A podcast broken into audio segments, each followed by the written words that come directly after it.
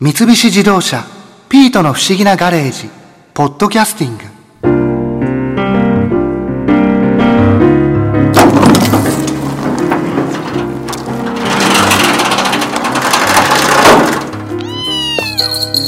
なんだピートここに来てたのか。こんにちは。あ、しんいちさん、こんにちは。ああカオルさん。まだまだ暑いですね。あれ？今日はカオルさん一人ですか？博士とマリアさんは町に買い物に行きました。私が留守番です。はい、冷たい麦茶。ああ助かります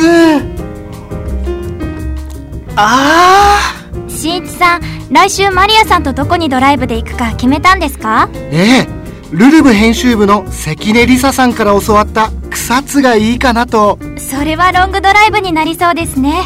まだまだ暑いから気をつけないと。ええそれで博士と一緒に夏のドライブについていろいろ勉強してきたんですよ。特にカーエアコンについて。カーエアコン？カーエアコンって今の自動車では本当に大事なものなんだそうですよ。カオルさんのおじさんが古書店で三菱重工オートモーティブサーマルシステムズ株式会社の山本隆秀さんと話しているのを盗み聞きしたんですけどね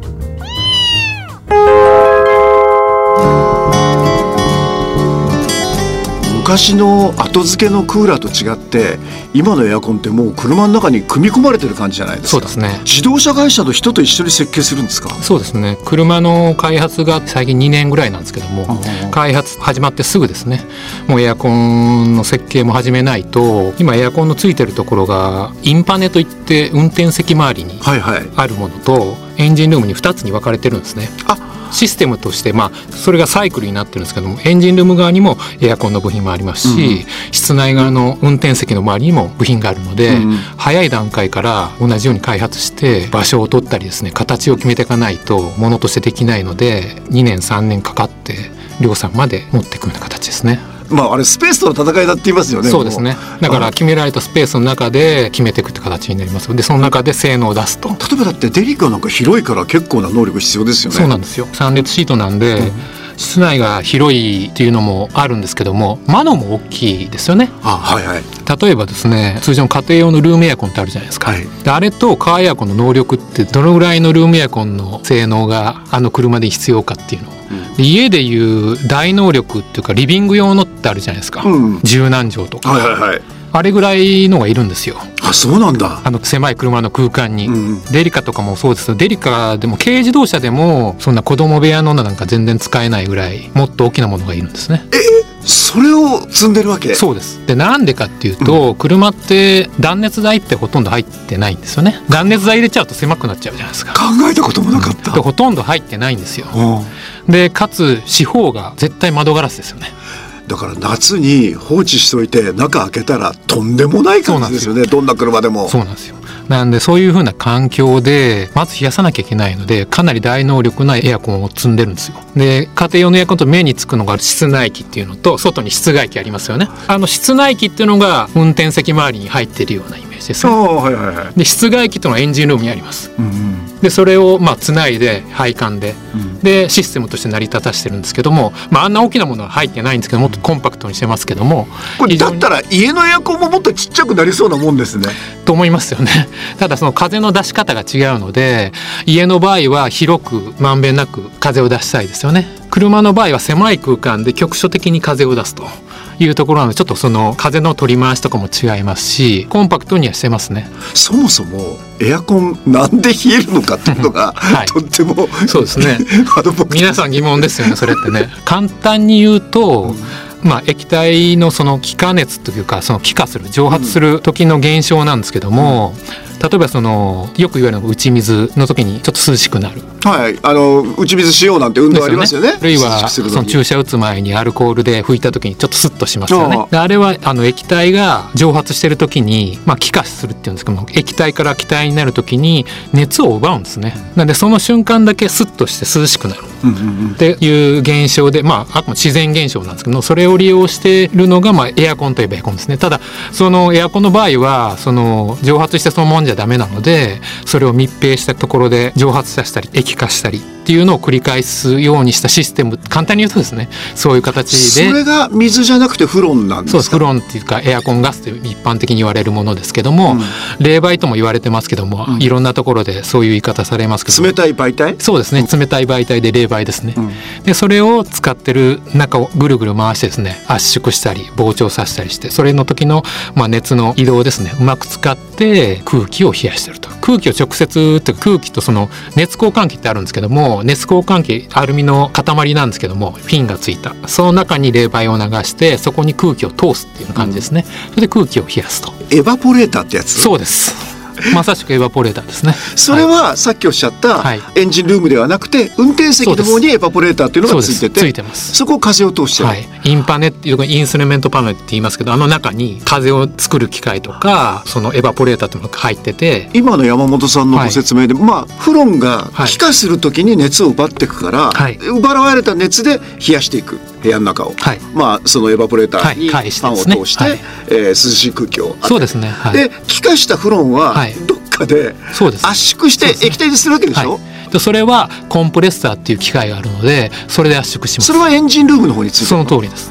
でそのコンプレッサーで圧縮した時にはい。熱を発しますよね、多分、その熱はどうしてるの？熱はですね車の前に普通ラジエーターってありますよね。あはいはいはい。それの前にコンデンサーというまた熱交換器薄い熱交換器あるんですよ。ラジエーターグリルというのは前ありますよね。その前についてる実はその前にあるんですよ。知らなかったそれは。ラジエーターグリルから入って一番初めに入るのは実はラジエーターじゃなくてエアコンのコンデンサーですね。あそれで液化した時に出てる熱を発してるの、簡単に言うとですねコンプレッサーからガスの状態で出てくるんですよ。うん、でそれで外のそのコンデンサーで冷やすことで液化するんですねそういうことなんだ、はいはい、でそれがその冷媒っていうのが特殊な物質っていうかそういうもので専用のエアコン用のガスを使うとそういうことができると。その冷媒というのは、はい。家庭のエアコンも全く同じものを使ってる？違うんですよね。車っていうのは家庭用のエアコンと違うところでその冷媒をそれぞれの熱交換器とかをつなぐ管がですね家庭用全部銅管だったり金属の管でつないでるんですけども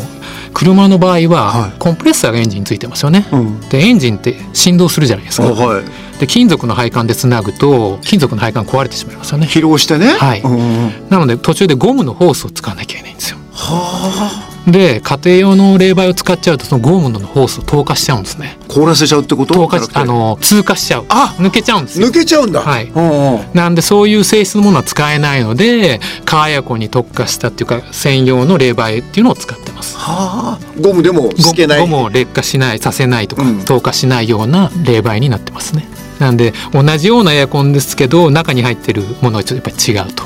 車のエアコンでもやっぱりその環境規制とかその時代によってどんどん変わってきてるというのがあります。でそれに合わせて開発をしなきゃいけないですね。車についてるエアコンで空気の出すところだけちょっとこういろいろ工夫したら、はい。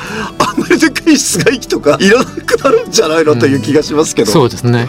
ただやっぱりその使われ方が違うのと車が特殊なので家庭用のエアコンは常に同じところに置いてありますよね車の場合いろんなところに車移動します振動あります。でかなり環境的にかなり過酷なところで使われているのでかなり耐久性の高いエアコンと思ってもらった方がいいんですかね。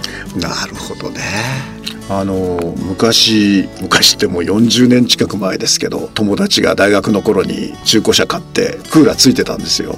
でその車はカーブを曲がるたびに なんか水がドーンとかこう出ててまあクーラーだから多分結露してね、水がつくのは分かるんだけど今ってあの頃のクーラーほどなんか走ってる車がジャバジャバと水を外に出してない気がするんですけど、それは何か進化があったんですか、うんあのエアコンってその冷房とか暖房以外にもう一つ一つな重要な役割があって除湿なんですよ。うん。除湿がないと特に車の場合はある限られた密閉空間で乗車人数が多かったりするとすぐ曇ってしまうんですね。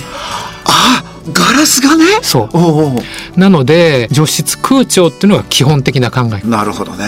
暖房の時も実はコンプレッサーある程度回して除湿してるんですね。なんで除湿っていうのは非常に重要で先ほど言われたそのすぐ曇っちゃうと運転できないですよね。それはエバポレーターと言われるそのフロントグリルにまあ冷たい空気を出してる、はい。あの冷えてる部分はい。に湿気が集まるっていうかそこが湿気をどんどんどんどん結露させて湿気を取っていくってことなんですね。でそれを排出しているわけですよ。どこに出てるの？あの夏場例えば車を駐車してアイドリングでエンジンかけたままにしていたりすると車の下に水たまりとかできてません？なんか水がポタポタ。はあはあ。いや大した量じゃない気がするな。あれが除湿した水なんですね。なんかすごい量が出そうな気がするんですけど。ただあのその状況にもよりますけど湿度の高い時だとかなりポタポタポタポタ落ちてると思うだから駐車場とかで点々となったり水たまりが出てるのはあれはエアコンが除湿した水を排出してるんですねただ今お話伺ってたら除湿って生命線ですよね。そうなんですよ。ガラスに湿気がつき始めちゃったらもう運転できないですもんね。そうなんですよ。なんで冷房暖房も重要なんですけど安全運転という意味ではその除湿が非常に重要で常に除湿した空気をできれば車内に供給したいのがエアコンなんですね。なんで燃費を良くしたいからエアコンをオフするのはいいんですけども知らず知らずのうちに窓が曇っちゃったりした時にはすぐエアコンを入れていただいた方がいいですねであともう一つ曇り原因っていうのがその車に2つモードがあって内気循環と外気導入と2つあるんですね、で内気循環と室内の空気をどんどん循環させて冷暖房してる状態なんですけども外気導入っていうのは外のフレッシュエアとか外の空気を取り込んで空調してるのは外気導入うんあのエアコンのパネルで車のマークに矢印があるようなマークがあるんですけど、あれを切り替えることによって曇りにくくなります。要は外気を取り込むと曇りにくいです、うん中の空気をどんどん循環している状態でかつエアコンをオフしてるとすぐ曇ってしまいますので、いつの間にか曇ってきたなと思ったら、えっと中を循環させてエアコンオフに。エアコンをオフしてかつ中の空気を循環している状態ですね。内気循環をしている状態で運転してると非常に曇りやすいです。つまりエアコンオフにしたらすぐ外気導入をの方がいいですね。つまり窓開けろって話ですね、うん。早話が。そうですね。うん。なんで窓をいちいち運転中に開けるのも大変なので基本的にはエアコンオンで外気導入っていうのは基本なんですよエアコンの。でそうすることで、まあ、その曇りを防止するっていうのもありますし、まあ、長時間内気にしてるとどうしてもその二酸化炭素も増えてくるのでそれで中毒になるまでにはいかないんですけどもやっぱり眠くなったりそういうのも考えられるので、まあ、基本的には外気で使っていただくのが一番いいですね。あの何かエアコンの賢い使い方というかこういうふうにすればよく効くぞとかっていう注意点ってありますか？今の車あのエアコンですねほとんどフィルターがついてます。これ部屋のエアコンにもフィルターついてますよねそうですねそして大掃除の時にそれはよく洗えますねそうですね。で車のエアコンの場合ですね家庭用のと違って外気を取り込むのでいろんなものが入ってくるんですよ実は埃ゴミは当然ですけども虫とか葉っぱとかすごいことになってます フィルター見ると。で大体あの推奨されるのが1年後には交換してくださいってよく言われててそれはその車の12月点検とかあるのでそれのタイミングで交換するのが理想なんですけど確かに1年ぐらいでかなり汚れます。でフィルターの役務って結構大きくてその外から入れた空気をきれいにするっていうのも当然あるんですけども実はフィルターがないとですね当然ゴミがそのまま入ってきて熱交換器のとこに付着しちゃったりするんですね。でそれが排水口のところにゴミが詰まってそこから水が出ないんで室内に出ちゃうとかですね。水が出てきちゃう室内の溢れちゃうとか、カビとか匂いが発生します。はあ。でエアコン臭とかいろいろありますけど結局あれってカビ臭のような雑巾の絞ったようなとよくありますけどゴミがカビ化するのでフィルターでゴミを取ってあげることによってそれがかなり緩和されるとかそういうことが少なくなるというのでフィルター結構重要なところなんですね。なるほどねで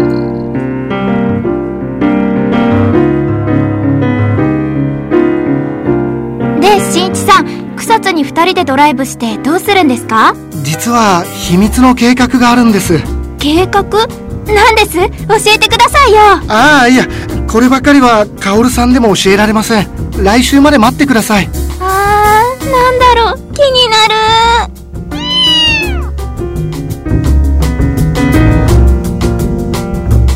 三菱自動車「ピートの不思議なガレージ」「ポッドキャスティング」このお話は「ドライブ・アット・アース」三菱自動車がお送りしました。